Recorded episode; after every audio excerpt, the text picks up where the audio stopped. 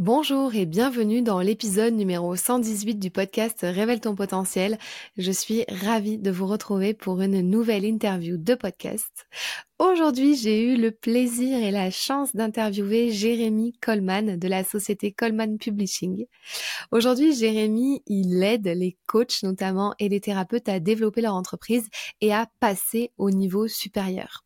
Il a plusieurs programmes, il a plusieurs accompagnements de coaching pour aider les personnes qui vendent des prestations de services à créer leurs offres, à trouver leurs premiers clients et à avoir des entreprises qui sont euh, automatisées et qui ont un développement commercial puissant.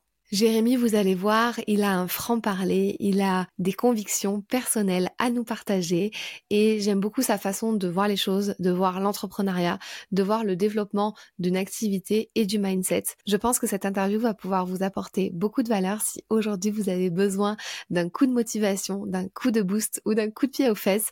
C'est le bon moment d'écouter cette interview avec Jérémy qui n'a pas sa langue dans sa poche. Je vous souhaite une très belle écoute et n'hésitez pas comme d'habitude à nous envoyer un petit mot sur les réseaux sociaux pour nous dire que cette interview vous a plu et vous a apporté full valeur. Bienvenue dans le podcast qui t'aide à révéler pleinement ton potentiel. Je suis Fanny L'Esprit, je suis aujourd'hui coach, conférencière et formatrice dans la prise de parole en public. Je n'ai pas toujours fait ça puisque j'étais une ancienne timide et je n'avais pas confiance en moi. J'ai décidé de faire de mes faiblesses finalement une force pour devenir comédienne, professeure de théâtre, coach et formatrice. Ma mission aujourd'hui est d'aider les femmes ambitieuses qui ont un projet, une envie d'entreprendre, à développer leur activité, à révéler toute leur puissance en osant parler d'elles et de leurs offres. Chaque semaine, seule ou avec les personnalités qui m'inspirent, j'aborde des thèmes autour du développement personnel, de l'entrepreneuriat et de la prise de parole. Si le podcast te plaît, je t'invite à le noter 5 étoiles sur la plateforme de ton choix. Cela m'aiderait beaucoup à faire connaître le podcast. Je te souhaite une très belle écoute. Bonjour Jérémy. Hello. Comment vas-tu? Écoute, ça va très bien. Je, suis très contente d'être avec toi aujourd'hui. Et toi, comment ça va? Eh ben, écoute, euh, bah, c'est plutôt moi qui suis contente de t'avoir sur le podcast. En tout cas, c'est un plaisir euh, partagé. Merci beaucoup d'avoir accepté mon invitation. La toute première question que j'ai pour toi, Jérémy, tout simplement parce que moi, je suis l'experte euh, du pitch et de la prise de parole. Je demande toujours à mes invités de se pitcher et de faire l'exercice en 30 secondes, donc c'est-à-dire l'élévateur pitch.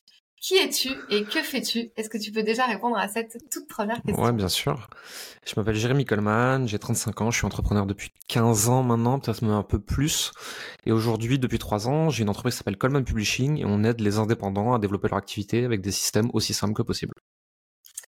Très bien, très clair, bravo. Euh, ça fait même moins de 30 secondes, tu aurais pu rajouter euh, peut-être un call après, ou je ne ouais, sais pas. après, en fait, j'adapte, si tu veux, ce pitch en fonction de mon interlocuteur. Et euh, plus mon interlocuteur est de mon secteur, plus je rentre dans le détail. Moins il est de mon secteur, moins je rentre dans le détail. Là, c'était un truc un peu généraliste que je t'ai répondu. Et euh, à côté de ça, si je suis dans un endroit euh, où ils savent pas ce que c'est l'accompagnement, le business en ligne, toutes ces choses-là, je veux dire oui, je fais de la formation marketing, vous savez. Euh, et, et j'adapte le pitch à l'interlocuteur parce que, ça ouais. pas la peine quoi. Je suis d'accord. Bon, là, en tout cas, tu peux faire euh, ton pitch habituel euh, dédié aux entrepreneurs puisque euh, je pense que les trois quarts des personnes qui écoutent le podcast Révèle ton potentiel sont déjà en train d'entreprendre. Hmm. donc, tu peux adapter ton pitch pour ça aujourd'hui. Ensuite, j'ai Trois petites questions aussi pour apprendre à se connaître un peu plus. Tu les interprètes comme tu as envie. Euh, et tu me réponds vraiment de la façon dont tu le souhaites. La toute première, mhm. ça serait si je te donnais 10 millions d'euros sur ton compte en banque personnel, là, maintenant, tout de suite, qu'est-ce que tu ferais avec? J'achète ma résidence principale euh, dans la région de France où je suis, où c'est très très cher. Comme ça, euh, je suis peinard, j'ai un toit sur la tête, je m'emmerde pas, j'ai la maison que je veux exactement comme je veux, ou je la fais construire, j'en sais rien, tu vois. Euh, le, reste, avec de l'argent perso, franchement, je saurais pas trop quoi en foutre. Parce qu'à part la résidence principale, l'argent perso, bon, m'en fous un peu. Mon train de vie, il est pas démesuré. Donc je pense que je le foutrais dans une société pour derrière euh, aller faire de l'investissement dans, des médias, dans d'autres entreprises, dans des projets de gens que j'aime bien, etc. Mais l'argent perso, moi, en dehors vraiment de là où je vis, qui est important et qui peut coûter très cher si tu kiffes un peu, comme c'est mon cas, le reste, je mange normalement, je m'habille normalement. Je suis pas en train de vivre démesuré, tu vois. Peut-être que je ferai un voyage un peu excessif encore pour rigoler. Mais à part ça, mais après, du coup, est-ce que tu utiliserais cet argent aussi pour un investissement, soit aussi personnel formation, enfin te, te, faire coacher, investissement, ouais. IMO et puis bourse, des choses comme ça ou, Ouais, bien sûr. alors je le fais déjà, tout ça. En fait, le, le, le, truc, et ce qui est délicat du coup avec cette question, c'est que moi je sais que je sais gagner de l'argent. Donc en fait, si d'un coup j'ai beaucoup d'argent en perso, je vais faire une ou deux grosses dépenses que peut-être que je peux pas encore faire aujourd'hui. Mais à part ça, euh, je sais gagner de l'argent avec mon entreprise. Donc si je veux investir sur moi, je sais générer de l'argent. Si je veux aller en IMO, je sais générer de l'argent. Et ainsi de suite. Maintenant, si on regarde ce que je fais aujourd'hui avec mon argent, et là donc 10 millions, pas 10 millions, c'est pas le sujet. J'investis déjà sur moi, j'investis déjà en bourse, j'investis déjà en IMO, j'investis déjà en crypto, euh, j'investis dans des boîtes aussi, euh, je fais plein de choses comme ça. Je diversifie en fonction de ce qui m'intéresse et de ce que je comprends. Je mets pas un rond dans un truc que je comprends pas. Euh, et donc, si j'avais 10 millions, je le ferais juste plus, en fait. Ouais, voilà, c'est ça. Tu le ferais à d'autres échelles, on va dire. Ouais, voilà.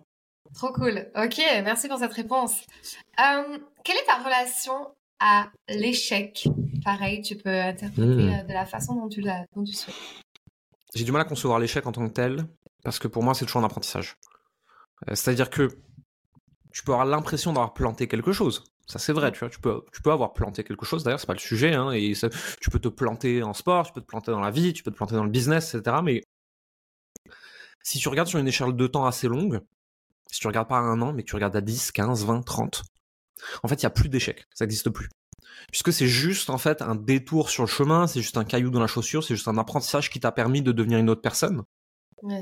Et donc en fait l'échec en tant que tel, tel qu'il est compris euh, par, par les Français, les Européens, etc. Donc ce truc très définitif, pour moi ça vient juste d'une vision et d'un horizon de temps qui est trop court. À six mois, je peux avoir des échecs définitifs, peut-être même mortels, à six mois. Mm. Mais si je me place à 15 ans, non, en fait. 15 ans, 20 ans, 30 ans. Et donc en fait, globalement, même sur une échelle de temps très très longue, pour moi, à part euh, l'échec euh, mortel euh, qui te met banqueroute ou qui te tue au sens propre du terme ou, des choses comme ça, tu vois, rien d'autre n'est un échec définitif et donc rien d'autre n'est un échec en fait. Ok, cool, intéressant comme réponse. Très bien. Est-ce que euh, tu as eu des mentors, des personnes qui t'ont inspiré, et ce, euh, plutôt dans tes débuts, qui t'ont aidé à te dire, waouh, il y a une autre réalité qui est possible, il y a d'autres choses qui mmh. sont possibles de faire, notamment dans devenir entrepreneur, euh, lancer des choses, faire des choses? Mon premier gros déclic, comme beaucoup d'entrepreneurs qui font du business en ligne d'ailleurs, hein, je pense que c'était Tim Ferriss et la semaine de 4 heures. Euh, la réalité, c'est qu'en fait, il y a quasiment personne qui l'a vu cette semaine de 4 heures. Mais tu sais, tu lis ça et tu te dis, waouh, ça c'est possible. Et en fait, tu ouvres la porte vers autre chose. Derrière, moi, j'ai travaillé beaucoup dans le, dans le milieu du blogging à l'époque. Euh, et j'ai eu comme mentor euh, Céline Niederhofer, euh, qui aujourd'hui est plutôt dans le copywriting, mais qui m'a beaucoup appris à l'époque. Et une autre personne dont je donnerai pas le nom parce qu'il le diffuse pas publiquement, etc. Il parle pas trop de lui. Ensuite, derrière, dans le tout ce qui est univers du coaching, euh, Margot Klein m'a beaucoup aidé. Euh, contrairement à ce que tout le monde dit, pas du tout sur le business, en fait, plutôt sur des trucs très perso de mon rapport à ma famille, mon rapport à l'argent, des choses comme ça. Donc ça m'a pas mal aidé. Euh, plus récemment, Mehmet Gull, qui m'a beaucoup aidé aussi en termes de coaching. Et après, des mentors business, j'en ai eu sur plein de sujets plus spécifiques, plutôt à l'international, beaucoup moins en France, parce qu'en France, il y a beaucoup moins de gens qui m'inspirent professionnellement en termes de business. Et ça va être des gens comme Scott Oldford, comme Taylor Welsh, euh, des gens comme ça. Donc des gens en fait, si tu veux, qui ont une grande vision de réussir beaucoup de choses, gagner beaucoup d'argent, de créer des petits empires, etc. Mais avec une forte valeur famille, une forte valeur temps personnel et euh, qui crament pas tout juste pour atteindre un milliard en fait. Ouais, après j'ai plein de gens qui m'ont inspiré quoi. On va y revenir sur ce sujet, euh, de trouver aussi un équilibre. C'est marrant mm. parce que Mehmet, je lui ai parlé exactement hier soir pour lui demander qu'il voulait passer sur le podcast. Euh, il était à l'événement d'Antoine euh, Redel aussi, donc euh, on s'est croisés rapidement là-bas. Très bien, merci pour ces questions. En fait, je vois que tu es vachement inspiré. Enfin, t'es tu sais, des fois, il y en a qui peuvent me répondre que bah, ils n'ont pas vraiment forcément de mentor et qu'il n'y a pas vraiment quelqu'un qui les a aidés à... Mais bon, moi, je pars du principe qu'on a Enfin, c'est parce qu'on a vu les autres faire, prendre un autre chemin, que nous aussi, on se dit peut-être c'est possible pour nous. Et je trouve que, ouais, t'es vachement inspiré et c'est, euh, et c'est, c'est bien. Et puis de nous donner ces noms qu'on connaît pas. C'est, c'est, important pour moi. Et après, tu vois, dans, dans plein d'autres domaines, euh, je pourrais te parler des gens qui m'inspirent dans le milieu des agences, même si moi j'en ai pas. Des gens qui m'inspirent dans le milieu du SaaS et du logiciel, même si moi j'en fais pas. Euh, des gens qui m'inspirent dans le rachat de société alors que je ne fais pas ça du tout. Je j'aime bien aller prendre de l'information et de l'inspiration dans plein de domaines qui sont pas le mien, tu vois, la musique, l'art, plein de trucs, même des, trucs où franchement la musique et l'art, franchement, je comprends pas grand chose. Et pourtant, il y a des gens qui m'y inspirent et je m'inspire de leur caractère, leur façon de réfléchir pour nourrir et construire la mienne. Je pense que l'humain se construit à travers ses expériences, mais aussi à travers les gens qui l'entourent et que vouloir se construire tout seul, c'est se priver de quelque chose de, fondamental et de se priver d'une grosse part d'un soi en devenir qui pourrait être hyper intéressant. Et donc moi, si tu me prives de toute inspiration extérieure, euh, je pense que je fonctionne à 60%. Mmh. Ouais, ouais. Je pense que moi, je suis un peu pareil que toi. Hein. Et euh, tout m'inspire aussi. Beaucoup de choses m'inspirent, mais euh, Ouais, c'est vrai. Bon, après, on peut pas être inspiré euh, par, euh, par trop, trop de monde non plus, parce que des fois, enfin, moi, j'ai un peu tendance à m'éparpiller. Je me dis, c'est faut, faut faire attention au focus, en fait. Euh, tu vois, tu peux t'inspirer des traits de personnalité, des façons de réfléchir de plein de gens. Ouais. Mais tu, tu, au niveau des actions et du focus, là, moi, je prends même pas d'inspiration. Je dis, OK, moi, je vais là, j'y vais comme ça. Et j'essaye de pas m'en écarter. Ouais. Et c'est aussi le problème, c'est pour ça qu'il y a autant de gens quand tu leur dis euh, qui est-ce qui t'a inspiré, qui étaient tes mentors, etc. Ils veulent pas dire, tu vois. Il y a un truc de, de cette espèce de, de lubie du self-made euh, man woman, euh, de je me suis fait tout seul. Donc en fait, si j'ai eu un mentor, je me suis pas vraiment fait ça. Tais-toi, personne ne s'est fait seul en fait. Quoi qu'il arrive, t'es de toute façon le fruit de ton environnement, le fruit de tes rencontres, le fruit de ta famille. Donc de toute façon, en fait, si j'ai si j'avais pas de mentor business connu, euh, je parlerai de mon père, je parlerai de ma mère, je parlerai de mes amis et de choses comme ça. De mmh. toute façon, je me suis pas fait seul en fait. Ouais. Ouais, je vois exactement ce que tu veux dire et c'est très très bien dit. Et moi, je pense euh, un peu pareil que toi, donc euh, donc très bien. Euh, pour avancer un petit peu dans le podcast, Jérémy, dis-nous en mhm. fait, euh, dans les grandes lignes, peut-être comment t'en es arrivé à faire ce que tu fais aujourd'hui?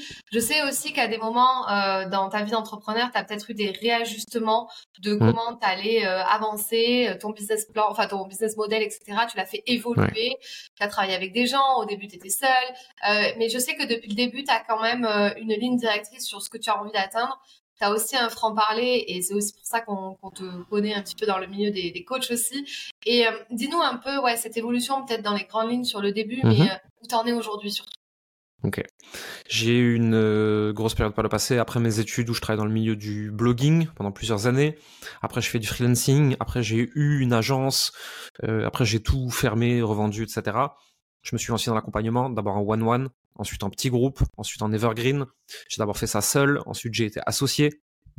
J'ai toujours eu une vision assez euh, euh, solopreneur, lifestyle à la cool. Il y a trois ans, je me suis séparé de mon dernier associé et je me suis dit ok, maintenant je vais aller jouer à un autre niveau. Je vais aller jouer plus grand. Euh, il y a plus de trucs de solopreneur lifestyle. Je veux construire entre guillemets une vraie entreprise. Je dis entre guillemets parce que je voudrais pas qu'on tombe dans la caricature là, avec le sophisme du vrai écossais, des vraies entreprises, fausses entreprises les entreprises sont vraies, mais une entreprise dans un modèle plus traditionnel de croissance, je me suis dit, OK, bah, en fait, on va pas viser 100, 150 000, 200 000 par an à la cool. On va aller chercher beaucoup plus loin, impacter beaucoup plus de gens. Ce sera plus de travail. Au tout début, ce sera aussi moins de profit. Ce sera gérer plus d'humains et tout.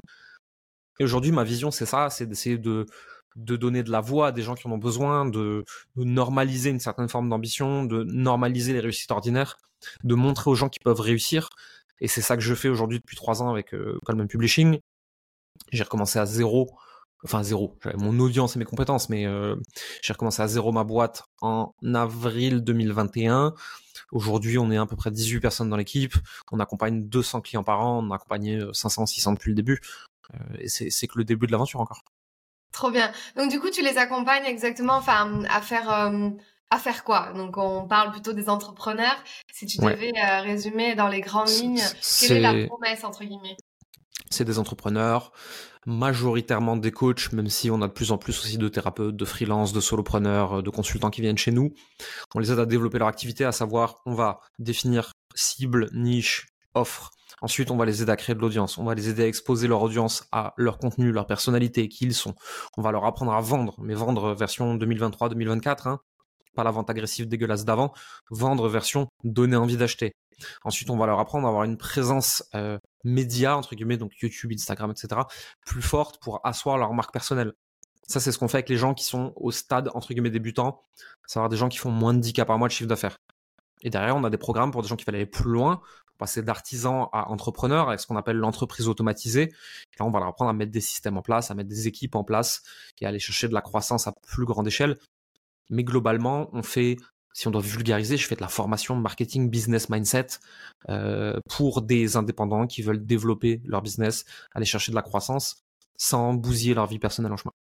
Mmh. Ok, belle promesse. Mais du coup, quand tu étais associé, tu avais, atteint un certain palier de chiffre d'affaires, c'est ça que tu veux mmh dire? Et après, tu as décidé de, d'arrêter ce système-là et de partir un peu tout seul et te dire, OK, maintenant, je vais jouer plus grand. Mais du coup, est-ce que c'est pas, enfin, la question que je me pose, je me dis, bah, du coup, en étant associé, c'est, on devrait forcément aller peut-être euh, plus vite et plus, plus loin et plus grand. Qu'est-ce que, qu'est-ce qui, pas, qu'est-ce qui s'est passé, mais entre guillemets, qu'est-ce qui a mmh, dans, ce modèle-là? peux t'expliquer. Euh, déjà avec mon associé, on n'avait pas la même vision pour le futur, c'est pour ça qu'on s'est séparés.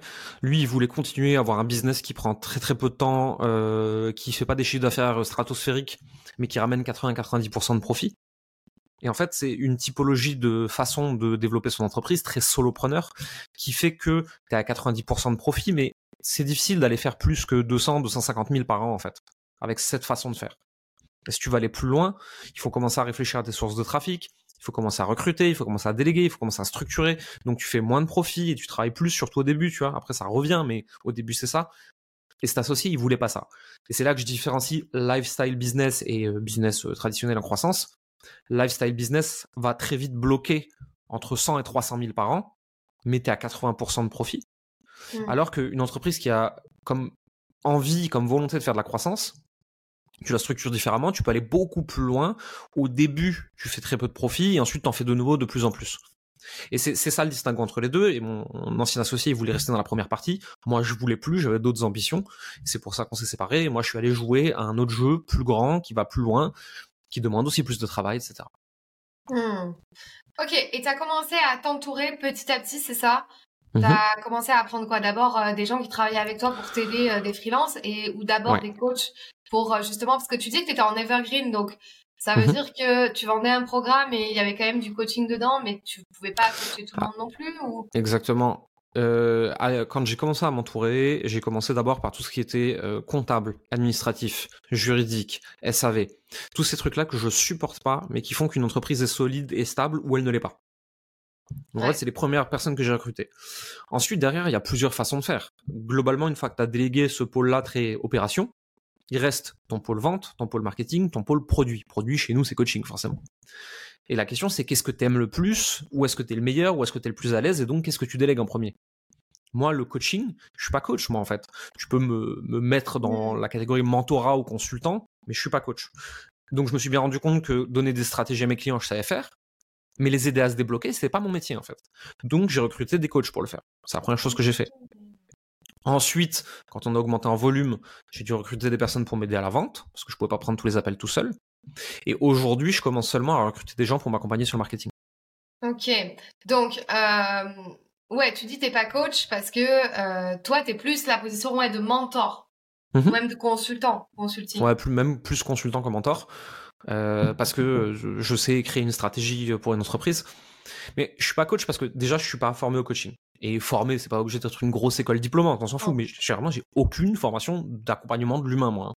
Donc euh, quelqu'un qui arrive chez moi bloqué avec ses émotions, machin, etc. Je sais pas quoi faire avec ça, moi. Hein. Est-ce que tu crois que c'est vraiment important d'avoir euh, ce diplôme de coach, tu sais, genre que tout le monde dit ah bah genre fout du diplôme il a même pas ce diplôme, mais je pense qu'à ton stade, tu es quand même capable de débloquer quelqu'un en voyant aussi bah, ce qui bloque chez lui. Et même ça peut être une problématique mindset, tu vois ce que je veux dire? Mmh. Je suis capable si je l'ai déjà expérimenté. Ouais.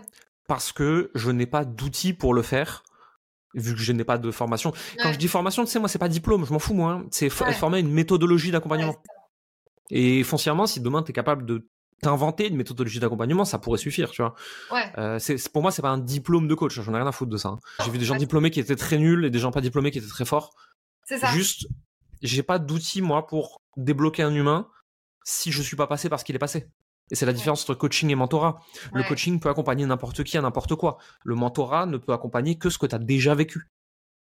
Donc euh, c'est en ça que je te dis que je suis pas coach, c'est-à-dire que une personne qui traverse exactement le même truc que moi, qui a les mêmes émotions que j'ai eues, qui a les mêmes problèmes que j'ai eus et que j'ai résolus, je peux, d'un point de vue de mentor, le débloquer parce que je sais par quoi il passe et je sais qu'est-ce qui m'a aidé. Hmm. Mais quelqu'un qui arrive avec un truc que je connais pas, que je comprends pas, j'ai pas d'outils pour l'aider cette personne-là. C'est pour ça que j'ai recruté des personnes qui, eux, ont des outils pour débloquer les autres.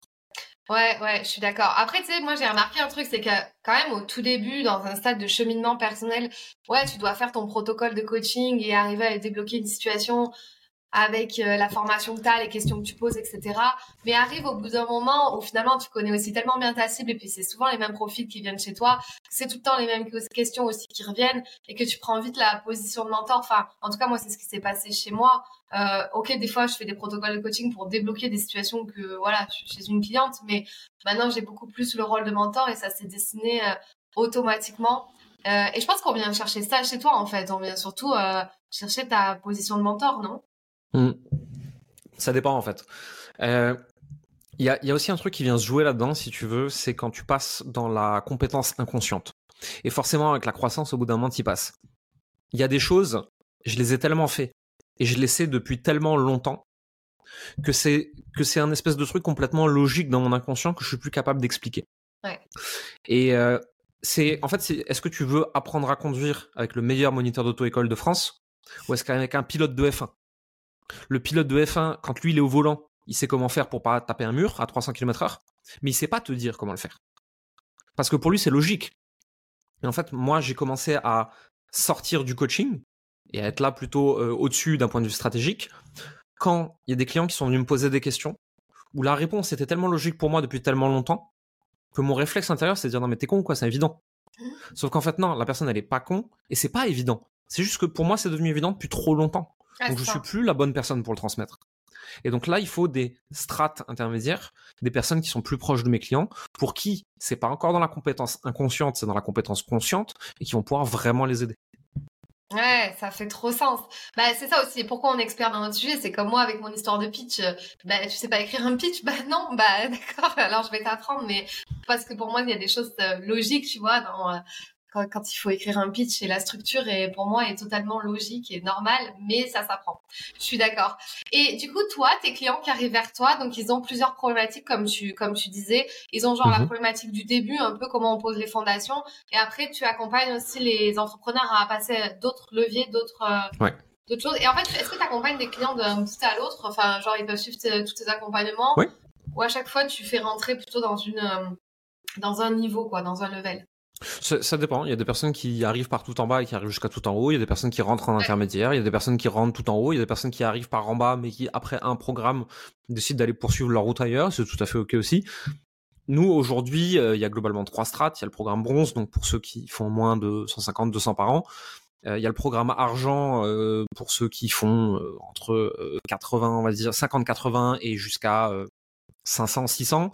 Euh, et au-delà, derrière, on a des trucs plus personnalisés, avec plus de one-one, etc., où, on va plus loin, on met les mains dedans avec nos clients. les gens, ils peuvent arriver par partout, foncièrement. Euh, maintenant, s'ils arrivent sur, euh, sur de l'intermédiaire directement, on aime bien leur faire repasser deux semaines par le truc d'en bas pour être sûr qu'ils aient les mêmes bases que nous, qu'on parle le même langage et qu'on se comprenne bien. Ça dépend des personnes parce que, tu sais, il y a des personnes qui arrivent par le premier programme, le niveau 1, entre guillemets, et en fait, euh, quand elles arrivent à la fin de ce niveau 1, elles gagnent très bien leur vie en faisant un métier qu'elles aiment. Et en fait, elles n'ont pas du tout envie d'aller monter une grosse boîte, de scaler, de déléguer, de processiser. Bah, qui suis-je pour leur dire qu'elles ne devraient pas être heureuses juste en faisant leur métier et faisant 5000 balles par mois? Donc en fait, ces personnes-là, on va pas chercher à les amener sur le programme du dessus. Si elles sont heureuses avec ce qu'elles ont. Après, tu as des personnes qui veulent créer une plus grosse entreprise et nous, on sait les accompagner. Et globalement, moi, je peux donner des conseils à des gens. Euh, tout ce qui est entre 0 et 1 million par an, on peut leur montrer précisément comment faire. Et ensuite, ce qui est entre 1 et 3 millions, on peut venir sur des points précis où on est encore compétent pour euh, donner des conseils, pas sur tout, attention, sur certains points. Et au-delà, par contre, c'est hors de mon spectre de compétences et je m'en mêle plus. Et, euh, et du coup, les personnes qui euh, veulent avancer, aller plus loin et veulent pas se contenter de peut-être 5-10 000 euros par mois et qui sont bloquées, Genre, est-ce que mhm. ça, c'est vraiment, je pense que c'est un peu euh, aussi euh, euh, pas mal de coach business qui, qui ont ce genre de profil-là aussi. Donc, je pense que c'est un petit peu aussi le profil que tu peux avoir euh, de façon mhm. récurrente. C'est quoi leur problématique commune? C'est quoi le, le, le, le, problème que tu, que tu pointes du doigt ouais. pour passer au palier suivant? Est-ce que tu vois, c'est un problème de stratégie Est-ce que c'est un problème de mindset? Est-ce que c'est un problème de système qui va pas? C'est un problème de système et de business model, en fait. C'est que euh, ce qui t'amène à 100, 150, 200 000 par an, c'est en général de trouver un canal organique où tu es très bon, euh, de trouver une façon de faire ton nurturing un peu à la main, et ensuite tu prends des appels, et ensuite tu coaches des gens toi-même. La plupart des gens, en tout cas, c'est comme ça qu'ils arrivent à ces paliers-là. Le truc, c'est que, imaginons que tu vas y aller euh, de 100 000 à 1 million, tu peux pas x10 tout ce que tu es en train de faire tout seul. Mais en même temps, la façon dont c'est construit, tu peux pas le donner à quelqu'un d'autre non plus. Donc en fait, il faut un système d'acquisition qui est capable de fonctionner sans toi. Il faut un système de nurturing qui est capable de créer de la confiance et de la relation à plus grande échelle, du one-to-many et non plus du one-to-one. Ensuite, il faut un système de vente qui ne repose pas sur tes épaules. Et enfin, il faut un système de livraison qui permette de servir d'une tout aussi bonne façon plus de gens en même temps. Et donc, quand tu construis ces systèmes, tu peux ensuite passer à l'échelle et aller aider plus de gens à la fois, euh, parce que c'est des systèmes qui supportent mieux la montée en volume et en croissance. Tant que tu n'as pas ces systèmes, tu peux pas euh, scaler. Scaler, c'est un abus de langage, hein, parce que scaler à la base, euh, c'est les économies d'échelle. Normalement, dans le coaching, c'est impossible, puisque plus de clients égale plus d'humains, invariablement, à moins que tu vendes de la formation en ligne. mais scaler, c'est quand même un peu, un peu ça qu'on fait. c'est de la, de la croissance en volume où, en gros, tous les 10 clients, ça va me demander qu'une personne dans l'équipe en plus. Je caricature un peu, on s'en fout. Et donc en fait, c'est ça la croissance. C'est euh, est-ce que plus de clients me demandent systématiquement plus de ressources? C'est ce que je fais en one-one. Et si par contre, euh, je peux prendre 25 euh, clients avant de devoir recruter une nouvelle personne, là on est dans du scaling parce qu'on a mis en place les systèmes qui permettent de faire ça. C'est essentiellement un changement des systèmes d'acquisition, de nurturing, de conversion, de livraison. Ok, et est-ce que tu as des personnes qui euh, ont peur ou sont bloquées de passer de ce foutu one-one à euh, one to many ou evergreen Ben ouais, et qu'est-ce qui, qu'est-ce qui, euh, je te dis ça parce que moi j'arrive pas à switcher, mais parce que le temps me manque et on pourrait revenir aussi sur l'analyse de mon business model. Mais le manque de temps fait que j'arrive pas sur la partie business en ligne à mmh. passer à un autre modèle. Donc je suis toujours en one-one puisque j'ai d'autres activités en présentiel, du coup, qui me prennent les trois quarts de mon temps. Mais euh, du coup, sur ces personnes-là, qu'est-ce qui, qu'est-ce qui bloque? Mmh, C'est toujours les deux mêmes choses qui bloquent de toute façon. La première, tu l'as dit, c'est le temps. C'est parce qu'en fait, en général, c'est des personnes qui, de par le fait qu'elles sont en one-one, font 10 trucs à la fois, 10 offres différentes. Alors ça peut être 3 ou ça peut être 25, hein, mais bon, globalement, beaucoup d'offres différentes. Plus tu as d'offres, moins tu peux créer de process et de systèmes pour qu'elles te prennent moins de temps. Ouais. Tu es obligé de tout délivrer à la main. Donc forcément, tu es de toute façon sous l'eau. Donc, de toute façon, si tu veux faire ça, en fait, tu vas bazarder 80% de tes offres pour te concentrer sur une ou deux qu'on va vraiment monter en volume. Et la deuxième chose, c'est la croyance très profondément ancrée de mes clients viennent pour moi, si c'est plus 100% moi, ils vont plus venir. Et c'est une croyance qui est en plus renforcée par le fait que tous tes clients te disent Ah ouais, mais je suis vraiment venu parce que c'est toi. Mais la réalité, c'est que euh, ces clients-là sont venus parce que c'est toi, parce que dans ta communication, tu expliques que c'est toi. Si dans ta communication, tu disais que c'était 50% toi, tu aurais des clients qui te disent je suis vraiment venu parce que c'était 50% toi.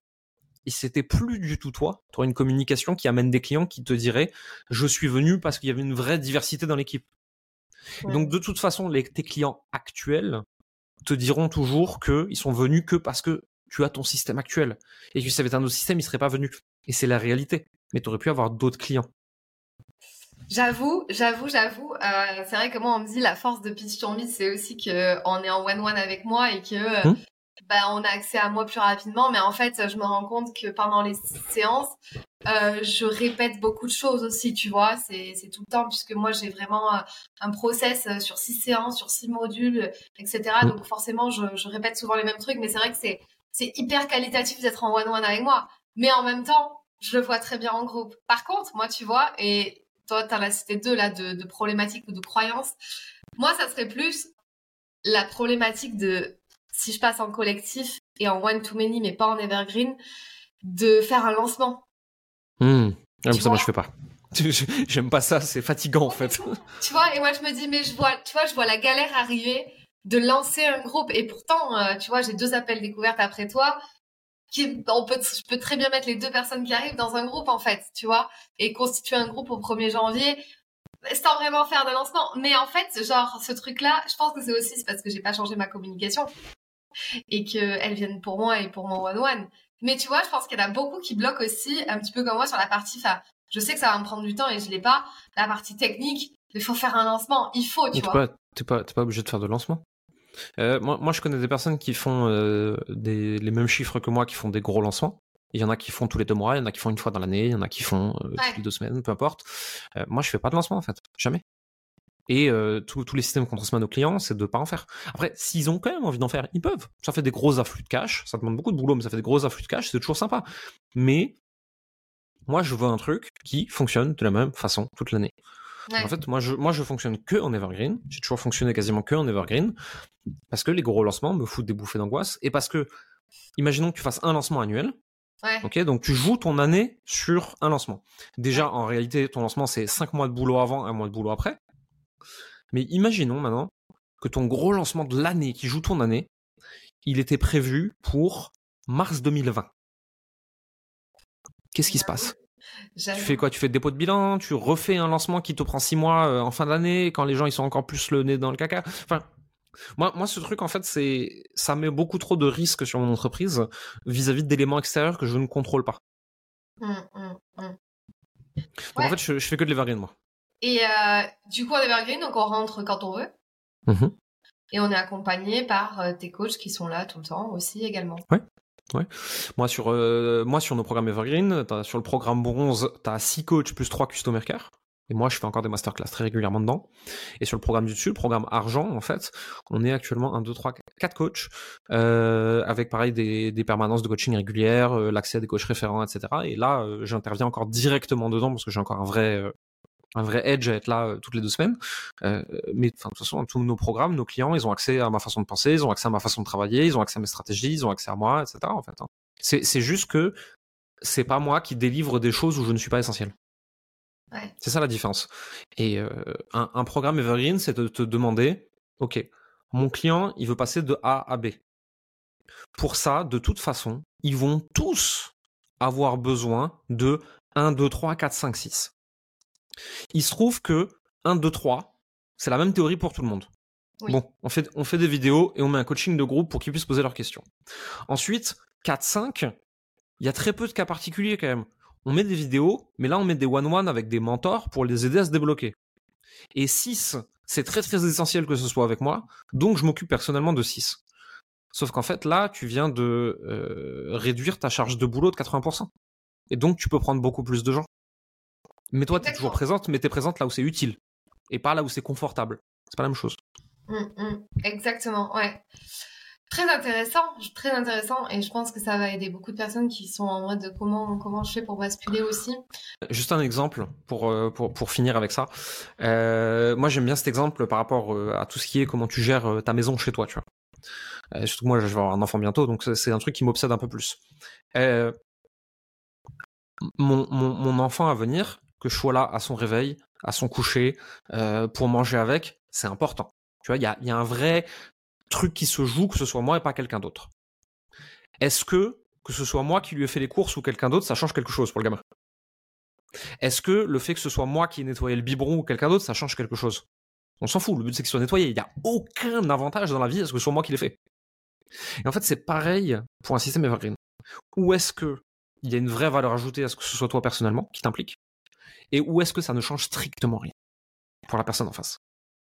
Et si tu réfléchis ça comme ça, tu vois tous les endroits où tu es en train de perdre du temps alors que ça pourrait être quelqu'un d'autre dont le temps vaut moins cher que toi aujourd'hui. Ouais, ouais, je vois. c'est bien de faire des exemples comme ça. C'est aussi, euh, aussi ta force de prendre des exemples très concrets pour qu'on comprenne bien. Ce sujet-là, c'est un gros sujet de toute façon. Enfin, hmm. dans tous les, dans tous les, dans toutes les entreprises, c'est un peu, un peu le sujet. Pourquoi tu as décidé, toi, euh, enfin, de, euh, de mettre en compte, de prendre en compte, pardon, euh, la place de la vie en fait euh, personnelle dans le développement de business. Je, je, vois que c'est important pour toi. Comment tu vois les choses à ce niveau, malgré que j'ai l'impression que euh, bon, t'aimes bien, je pense, voyager, faire des petits trucs, mais euh, t'as pas, enfin, tu vois, tu. Je suis ultra casanier. Ouais, ah je, suis ultra, je, suis ultra, je suis ultra casanier. Ouais, c'est ça. Euh, du coup, euh, vas-y, dis-moi. Je, traîne en je traîne en jogging dans mon lit en regardant Netflix, moi. Je suis ultra casanier. J'aime bien voyager, j'aime bien rencontrer des gens, etc. Mais euh, j'aime bien une semaine. Ensuite, je vais rester un mois et demi chez moi tranquille. Ah ouais. Euh, c'est non, en fait, si tu veux, c'est plutôt, ça vient d'une réflexion de, comme beaucoup de gens qui font du business, mon tempérament naturel, c'est de bosser 16 heures par jour et de me dire que je vais atteindre 10 milliards. Bah ouais. La réalité, c'est que j'ai eu la chance plus jeune de croiser des gens qui avaient fait ces choix de vie-là et qui avaient 50, 60, 70 ans, qui avaient gagné beaucoup d'argent, qui avaient travaillé énormément, etc.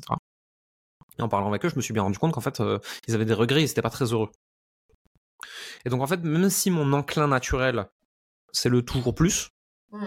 je me rappelle toujours de ça et je, je, je me bats contre moi-même, si tu veux, pour me dire, rappelle-toi, c'est, ils étaient malheureux à la fin. Et donc en fait, c'est de trouver le juste milieu entre ta vie et tes ambitions. Parce que c'est pas tes ambitions qui t'ont rendu heureux à la fin. Ce qui te rend heureux, c'est d'accomplir des choses et de progresser. Mais tu peux progresser un tout petit peu moins vite, un tout petit peu moins fort, en rajoutant des contraintes. Alors quand je dis contraintes, c'est pas euh, négatif. Hein. C'est euh, les contraintes, c'est ce qui vient créer la créativité. Si c'est-à-dire au lieu de dire je veux faire 10 millions, je veux faire 10 millions en ne travaillant que 5 heures par jour.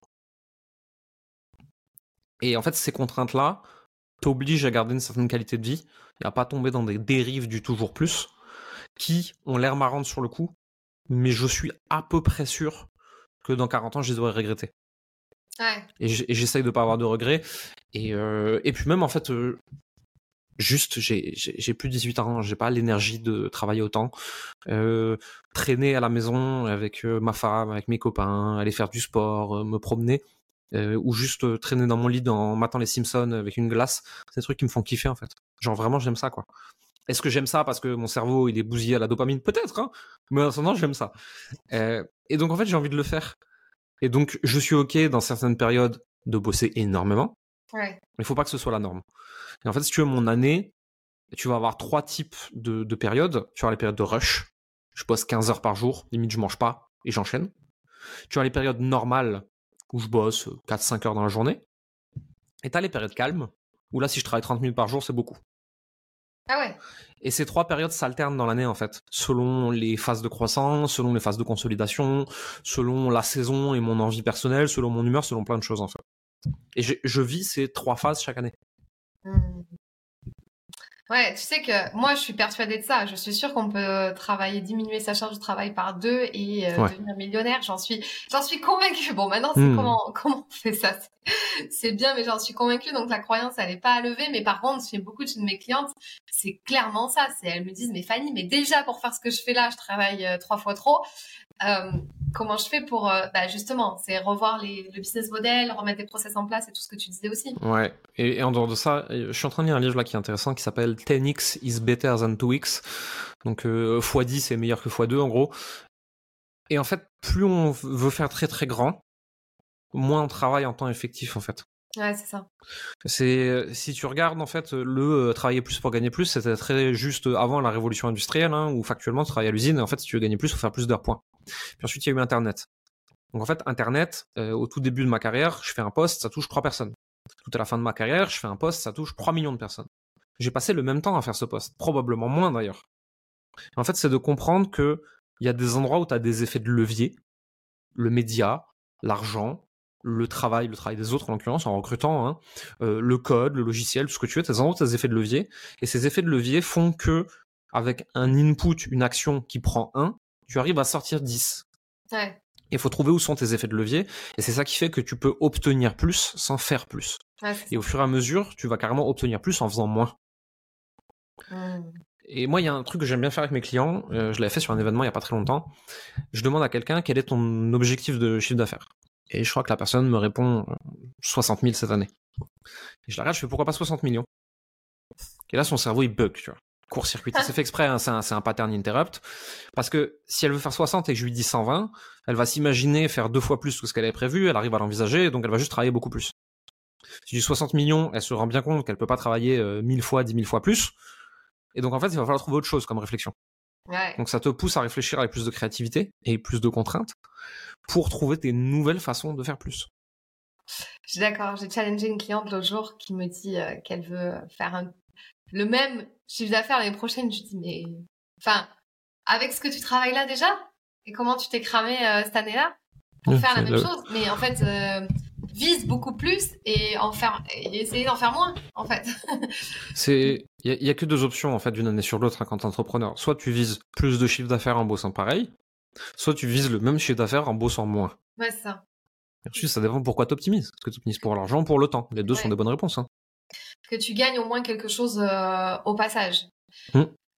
Le fait euh, que tu passes dans pas mal de podcasts, et notamment dernièrement, tu es passé chez Oussama, c'est ça?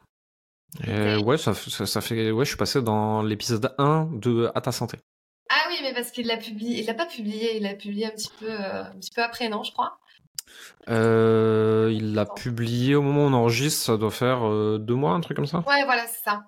Est-ce que tu trouves que ça t'a fait gagner peut-être en visibilité des gens qui t'ont découvert et qui du coup se sont rapprochés de toi?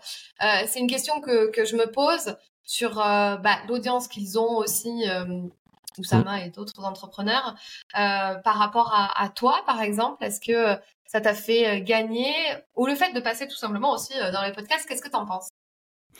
En fait, il y, a, plusieurs choses qui se jouent ici. Il y a la visibilité, il y a la crédibilité et il y a le chiffre d'affaires. globalement, passer dans des très gros podcasts comme ça, à court terme, n'a jamais augmenté mon chiffre d'affaires. Ça augmente un peu ma visibilité, mais beaucoup de gens qui ne me connaissaient pas et donc qui me découvrent et qui sont plus critiques envers mon travail. Par contre, là où j'ai senti une vraie différence, que ce soit en passant chez Oussama, que ce soit en faisant des choses avec Antoine BM ou des gens comme ça qui ont beaucoup plus d'audience que moi, c'est un enjeu de crédibilité. À savoir, vu que je suis en discussion avec des gens qu'ils respectent et qu'ils admirent, d'un coup, euh, moi qui regardais de loin comme si j'étais euh, le pignouf du village, d'un coup c'est ah en fait Jérémy c'est un mec sérieux. Moi, je fais exactement le même travail la veille et le lendemain. Il n'y a rien qui a changé. Mais vu que j'ai discuté avec quelqu'un qui respecte, d'un coup, je suis plus respectable. Donc, en fait, ça, ça a changé ma perception en termes de crédibilité pour beaucoup de gens qui sont pas de mon univers. Maintenant, derrière, en termes de chiffre d'affaires, de visibilité, etc. Oui, ça joue un peu, mais c'est pas non plus euh, stratosphérique. C'est surtout un enjeu de, crédibilité, je trouve.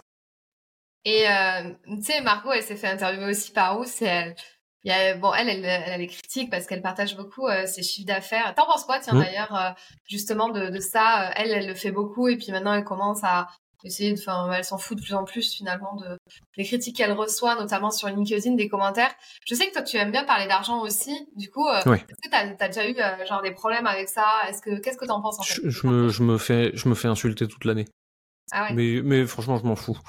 Euh, je m'en fous parce que je vois quels sont les profils des gens qui m'insultent.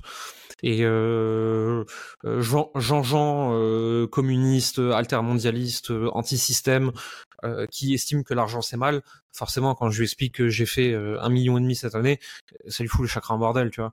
Et les autres gens qui m'insultent un peu, c'est euh, Pimprenel, je vis dans la forêt, de toute façon, on a besoin de se nourrir que d'herbe. Ok, y a pas de problème non plus. Tu vois, juste, en fait, c'est des gens, on ne devrait pas être confrontés les uns aux autres. Euh, parce que moi j'ai le droit de parler d'argent, mais c'est normal que quand eux ils ont construit toute leur identité contre ça, bah ça leur fout le chakra en bordel quand ils me voient, tu vois. Et après, je suis un homme et c'est triste ce que je veux dire, mais du coup on m'emmerde moins quand je parle de pognon. Ouais, c'est ça. Et qu'est-ce que t'en penses du coup de ça? Enfin, tu trouves pas qu'on est un peu en retard en France? Enfin, on est un peu à la ramasse sur ce truc-là, même euh, que la notion d'argent juste. Et en plus, quand t'es une femme et que tu parles d'argent, ah oui, mais ça c'est ça c'est triste. Ça ça m'emmerde. Euh, J'en ai déjà parlé avec plusieurs personnes. Euh, je vais d'ailleurs en parler avec Margot euh, prochainement dans un épisode de podcast qu'on va enregistrer ensemble. J'en ai parlé déjà avec euh, Manon Tournant, j'en ai parlé avec Hélène Garbi, j'en ai parlé avec plein de femmes qui font des trucs ultra inspirants. Et je trouve ça très triste qu'il n'y ait pas plus de rôle modèle féminin qui parlent d'argent, qui gagnent plein d'argent, qui se montrent et tout. Et c'est pour ça que Margot elle prend tout le coup dans la gueule, je pense, hein. euh, parce que c'est une femme qui parle d'argent, qui parle de beaucoup d'argent, qui réussit énormément, qui est jeune. Tu vois, tout ça, ça fout les chakras en bordel de trop de vieux quinquas euh, qui sont restés bloqués dans, dans les mœurs des années 50. Ouais, on est-ce qu'on est en retard ou est-ce qu'on est juste le fruit d'une civilisation européenne, judéo-chrétienne, d'emmerdeurs à l'heure euh, discret, tu vois? Je sais pas. Moi, je me prends tellement la tête, je parle de ce que je veux, il y a des gens qui m'insultent, il y a des gens qui kiffent, il y a des gens qui s'en foutent, il y a des gens qui me trouvent vulgaire, et c'est ok. Ouais. Et moi, j'essaie plutôt d'encourager, de décomplexer la parole autour de ça, parce que je trouve ça sain pas pour dire euh, on devrait tous être multimillionnaires, parce qu'il y a plein de gens en fait qui veulent une vie tranquille et être serein, mais pour qu'on arrête de normaliser des gens qui peuvent pas bouffer à la fin du mois, tu vois. Et ça, ça me, ça, ça m'énerve un peu plus. Ouais, je suis d'accord. Et donc, dans ce cas-là, une de mes dernières questions que je vais te poser, euh, est-ce que tu as déjà pensé à vouloir quitter la France? Enfin, tu vois, des fois, moi, je suis en mode, mais, mais qu'est-ce que je fous là? Des fois, je me trouve tellement dissociée de la mentalité des gens où chaque moindre petit geste que je fais, mais tu vas pas faire ça, c'est trop risqué. Mais tu vas pas lancer ton entreprise, tu vois, c'est trop risqué. Euh, là, tu vois, je suis passée en société, mais mon Dieu, pourquoi j'ai fait ça? Tu vois, enfin, euh, t'entends, euh, t'entends parler de... Alors que tu vois, je passe juste de micro à haute, à, euh, hmm. société, mais c'est mon choix, c'est moi qui le veux, j'ai envie d'avancer, tu vois aussi. Tu, te prends des remarques et tout le monde te dit mais n'avance pas en fait. Et des fois je me dis mais qu'est-ce que je fous ici entre guillemets malgré que j'adore la mmh. France et que je m'éclate, tu vois, et qu'il y a plein de choses à faire au niveau entrepreneurial, mais des fois on se sent freiné. Mmh. J'ai envie de partir à peu près toutes les semaines. Euh, en attendant, je suis toujours là parce que j'ai essayé beaucoup de pays et j'ai pas trouvé que c'était tellement mieux ailleurs. Il y a des trucs mieux, mais il y a aussi des trucs moins bien. Euh, et quand tu restes assez longtemps dans un pays, il y a toujours quelque chose que tu finis par voir qui te déconne profondément. Et pour l'instant, en France, je sais précisément ce qui déconne et j'arrive à mieux m'en accommoder que d'autres trucs dans d'autres pays. Euh, ça dépend de où est-ce que tu veux vivre, dans quelles conditions. On peut partout dans le monde se trouver des gens comme nous, qui pensent comme nous, qui vont nous encourager. c'est une question de cercle. Ensuite, derrière, il y a où est-ce que tu as envie de vivre. Moi, je pense que la meilleure raison du monde de quitter la France, c'est je ne suis plus bien en France. La pire raison du monde de quitter la France, c'est c'est trop cher, il y a trop d'impôts. Une ah très mauvaise raison de partir, parce que tous les pays un peu stylés, de toute façon, tu payes aussi. Et si tu payes pas en impôt à l'État, tu payes en coût du style de vie, etc. Dubaï, euh, il n'y avait pas d'impôt là, je crois qu'il passe à 9%, ce qui est pas énorme, hein. mais le, coût de la vie sur place, il est, il est démesuré si tu veux vivre un peu convenablement. Hein. C'est ça. Euh, encore une fois, je suis parti, j'ai fait plein de pays. Moi, j'ai fait la Georgie, j'ai fait l'Estonie un peu, j'ai fait la Thaïlande, j'ai fait un peu la Suisse, euh, j'ai essayé un peu l'Espagne, j'ai essayé plein de choses, tu vois. Et au final, je suis en France parce que c'est là que je me sens le mieux. Est-ce qu'on a un problème de mentalité en France? Oui, mais on peut le contrer en s'entourant des bonnes personnes, dans des, dans des groupes, des programmes, des événements, des masterminds, et en travaillant un peu son cercle d'amis, tu arrives à trouver des personnes un peu inspirantes et à faire abstraction de tous les autres. Moi, et, et en dehors de ça même, moi j'ai plein de gens de mon entourage, des gens que j'adore, on se retrouve sur plein de valeurs. Juste on parle pas d'argent parce qu'on n'est pas forcément d'accord là-dessus. Et c'est pas grave en fait, on peut parler d'autres trucs. C'est vrai, ouais, c'est vrai, mais ce qui fait aussi que du coup on se retrouve vite entre nous, tu vois, enfin entre nous. Euh, ça me gêne pas. Moi, ça me gêne pas, j'aime bien rester. Moi, moi l'entre-soi ne me pose pas de problème, en fait. J'aime bien rester avec mes copains, quoi. On se retrouve vite entre nous, et ce qui fait que, du coup, ben, l'avalanche de critiques et de non, c'est pas vrai, et non, c'est pas possible, faut pas les croire, et, euh, et de toute façon, Margot, elle est sur OnlyFans, et tout le monde le sait. Enfin, tu vois, en gros, euh, les gens euh, restent aussi dans leur bulle et dans leur truc à eux, et ça mm. fait, alors que si on s'ouvrait tous un peu plus, enfin, moi, je sais qu'au quotidien, euh, je parle avec plein de gens et des gens qui n'entreprennent mm. pas du tout et ils m'inspirent à leur façon, tu vois. Oui. Et j'ai du mal à tolérer de plus en plus ça euh, en, France, le fait qu'on s'ouvre pas, quoi. Ouais, je comprends. Alors moi déjà, euh, Margot, si et, je lui écrivais ça avant-hier, si les gens se rendaient compte du travail fourni derrière un lancement comme elle en fait, peut-être qu'ils auraient beaucoup plus de compassion et qu'ils se diraient c'est bien beau de faire des mois à 400K, peut-être que vu ce qu'elle abat comme travail, moi j'ai pas envie, tu vois. Ah, déjà, ça, déjà ça, parce que franchement, le taf derrière, il est assez colossal. Donc ça, c'est ça, c'est un sujet à part. Pourquoi est-ce que les gens, ils n'arrivent pas à, s'émerveiller des autres, à s'inspirer des autres, à apprendre des autres, etc. Je sais pas, c'est notre mentalité de français grincheux, ça. Tu vas dans d'autres pays, c'est différent, tu vois. Et t'es pas obligé de partir de l'Europe. C'est juste les Français, c'est des gros grincheux. C'est des râleurs qui pensent que tout leur est dû, là, euh, qui, euh, qui sont restés bloqués sur euh, le siècle des Lumières et les Français c'est les meilleurs du monde. Ouais ouais, c'était le cas les gars en 1500 1600, tu vois. Enfin le truc c'est que là on est en 2023 et, et, on est des cas sociaux quoi. Enfin, on est en train de devenir un pays communiste de râleurs euh, et on est bien loin de Emily Paris quoi. Je suis tout à fait d'accord. Merci pour ces belles paroles, Jérémy. Euh, je te pose les deux dernières questions du podcast. La toute première, c'est est-ce que tu as une citation euh, ou alors un mantra ou quelque chose que tu te répètes à toi ou que tu répètes à tes coachés pour avancer justement hmm. euh, Il y a un truc que j'aime bien répéter, c'est il y a toutes les raisons que ça marche. Pour essayer d'arrêter de, voir les problèmes et de se rendre compte que foncièrement tout est possible. Ça veut pas dire que on va toujours avoir envie de faire les efforts qu'il faut pour réussir. Ça veut pas dire que tout le monde va réussir. Ça veut pas dire que tout le monde peut être milliardaire, on s'en fout, tu vois. Mais théoriquement, tout est possible. Et se rendre compte de ça, je trouve que ça fait du bien en fait. Tout est possible. Cool. Euh, très bien. Est-ce que tu penses que tu as révélé pleinement ton potentiel, toi, aujourd'hui? Je pense que j'ai atteint mon potentiel par rapport à qui je suis pour l'instant. Et je pense que euh, si on regarde qui je vais devenir sur le chemin et ce que j'ai encore l'intention de faire, euh, mon potentiel total, j'en suis très très très très loin. Mais par rapport à qui je suis aujourd'hui, j'ai fait de mon mieux à partir de qui je suis aujourd'hui, ouais. Mmh. Ok, trop bien. Comment on peut te retrouver et travailler avec toi si on a envie de te suivre? Sur les réseaux sociaux, n'importe lequel, je suis à peu près partout. Jérémy Coleman. Puis là, me suivre, lire deux, trois trucs que je raconte, voir si on est plutôt d'accord avec ça. Il y a toujours un lien quelque part sur lequel on peut cliquer pour en savoir plus. Ok, cool. Tiens, d'ailleurs, j'ai une dernière question. Coleman Publishing, pourquoi? Parce que l'écriture, les livres, le contenu ont toujours une partie, une place très importante dans ma vie, et que quand j'ai créé le nom de cette entreprise au tout début, je pensais euh, m'amuser à faire trois, quatre bouquins par an, et en fait, au début, j'en ai fait un. Et je me suis rendu compte que c'était beaucoup plus de travail et que j'avais oublié. Et j'ai arrêté. Et en fait, le nom est resté. J'ai la flemme de le changer. Et il me convient très bien comme ça. Ouais, très bien. Bah écoute, merci beaucoup pour ton temps. Je t'en prie, avec plaisir. Et pour cette interview de qualité. J'espère qu'elle vous plaira. Mettez-nous un commentaire si elle vous a plu. Et puis, je te dis à très bientôt, Jérémy. À très bientôt. Si ce podcast t'a plu, je t'invite à t'abonner ou à mettre 5 étoiles ou un like. Et tu peux aussi le partager à tes amis. Tu peux me retrouver sur tous les réseaux sociaux sous le nom de Fanny l'Esprit Coach. Si tu as des questions ou des sujets que tu aimerais que j'aborde, n'hésite pas à m'écrire. À très vite dans un tout nouveau podcast.